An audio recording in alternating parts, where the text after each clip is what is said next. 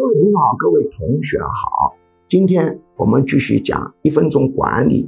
我是搞管理心理学和新生疾病心理干预的。今天讲的题目叫高档品营销不能跟低价品进行联名营销，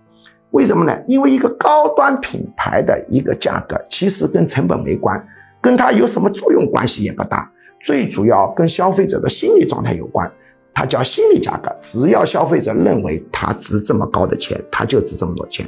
在营销活动当中，一定要保护这个心理价格。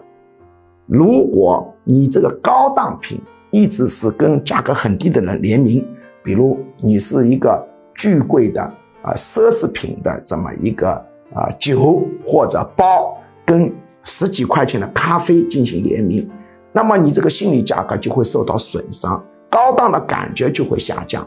这个高档品跟低价格的产品进行联名开发新产品营销，对于高档品是非常不利的。